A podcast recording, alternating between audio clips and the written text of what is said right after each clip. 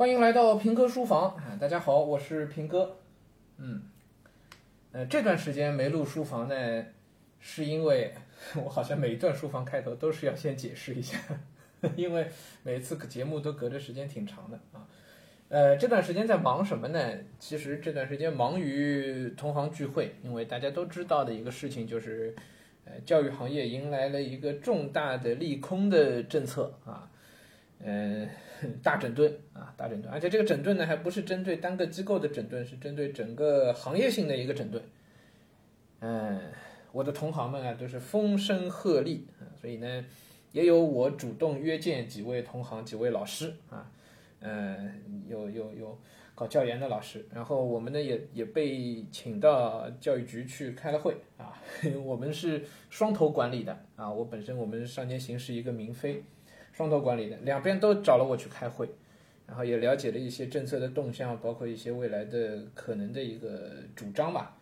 啊，然后呢，也有同行来找我啊，找我的呢，基本上都是来诉苦的，嗯，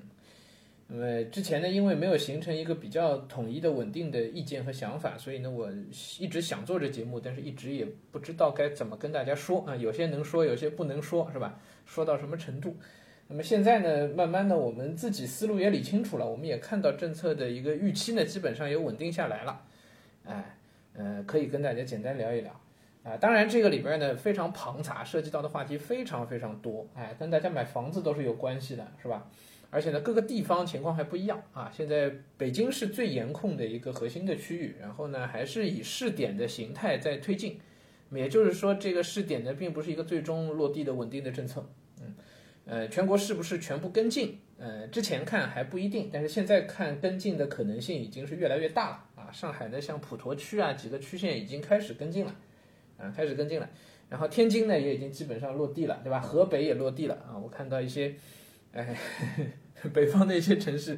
呃，都已经跟进了，所以这个也是大势所趋了啊！就是线下的教育机构的。哎，不知道该怎么说啊。从从从业者来讲，肯定是一个不利的消息啊。啊，我们稍微梳理一下吧，稍微梳理一下。主要是因为中央的这个政策，而这个政策的核心的目的是什么呢？呃，当然 我这个也只能算是猜测，是吧？但是是我们比较公认的一个猜测啊。呃，出于两个方面的原因的考虑，一个呢，显然是跟人口有关系的。哎，为了要降低。未来新生人口的这个教育的成本，嗯，降低大家的成本，所以这个减负实实在在的是在给家长减负，尤其是在经济上，在教育的焦虑上，在教育带来的压力上，给城市中产减负啊，给全国的想生孩子却因为教育问题不太敢生孩子的家庭减负，嗯，降成本，降成本，那么这的确是一件大好事。对，是一件大好事。这件事情我举双手双脚赞成，没有一丝一毫的反对。真的就应该这么来，这件事早就该这么做了。我不瞒大家讲，我跟几个同行，我们，哎，早些年间真的是不敢在公开场合说这个话，也怕得罪人啊。就是上海的民办教育按照前几年的这个方式搞下去是不对的。这件事情我们私下里好几次的聊到。好几次的聊到，但是那个时候呢，有点恨铁不成钢，就是因为公办的教育质量实在有点跟不上，所以我们内心痛恨民办教育的当时的很多做法，但是实在是提不出可靠的、可行的其他的方案，师资都在往民办涌，是吧？生源都被民办抢走，然后公办学校就只能是恶性循环。好几个公办学校，就你们所谓的菜场小学的校长都跟我聊起过，他们也苦啊，苦不堪言啊。但是没办法，所以这种事情要改变，就真的只有从政策制定的层面去去落实去改变。对，这个就是在降成本啊，给给所有想生孩子的家庭降成本。未来可见的一个趋势，呃，我待会儿再说啊，先先分析这个政策。第一个是成本的考虑，还有一个呢就是公平的考虑，公平的考虑，因为教育公平，嗯，眼下已经成为一个很大的问题了。那前段时间应该还看到衡水中学的一个年轻的一个。一个男生啊，就就发出发出怒吼的那个视频，然后前些年一直都在讲社会阶层流动的这个停滞啊，然后有人找了很多很多的原因，但当时讲到社会阶层流动停滞的时候，我我我们就已经在交流说教育是一个很大的一个原因，为什么会导致社会阶层流动的一个一个停滞不前的？显然教育是一个原因，就是简单说吧，就是当有钱的家庭都能够用钱来换取优质的教育资源的时候，那这个这个趋势是很明显的，对吧？第一是培训机构越来越贵，第二是民办教育也越来越贵，对吧？义务教育阶段越来越好的资源都向民办学校集中，这一定会带来不公平，就到最后就会变成只要有钱你就能接受好教育，没有钱你就没有办法接受好的教育。哪怕孩子很优秀，只要你家里没钱，你就进不了民办小学，进不了民办的教育系统。也就意味着你未来在中考、高考当中，先天性的就比那些在民办系统当中的学生就占据劣势，这是非常非常不公平的，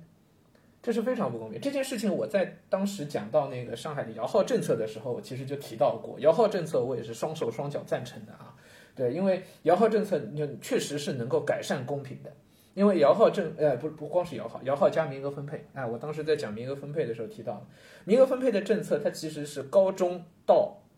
初中到各区直接去掐尖，比较平均化的到学校去掐尖，这就意味着，如果你进不了民办系统，只要你在自己的一个不太哪怕不太好的公办学校里能够冒尖，那么照样是能被优秀的、最好的公办的这个高中资源给给给掐走的。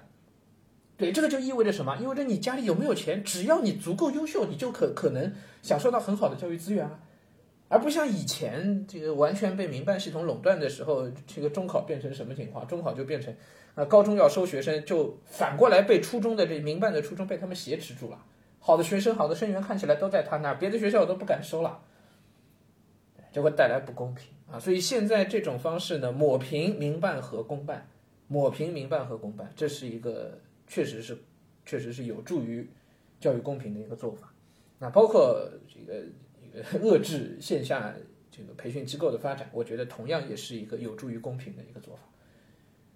对，有助于公平。所以从公平和成本的这两个角度来考虑，我觉得这个政策真的是，哎，非常好的一个政策啊，非常及时的一个政策啊。再晚出的话，这个问题可能就越来越大。那么由这个对政策的解读呢，我觉得我们可以带来一些嗯比较合理化的一个对未来的一个预期和判断，啊，有一些事情是我们现在看的比较准确的，也有一些事情是我还不是看的那么那么准确的。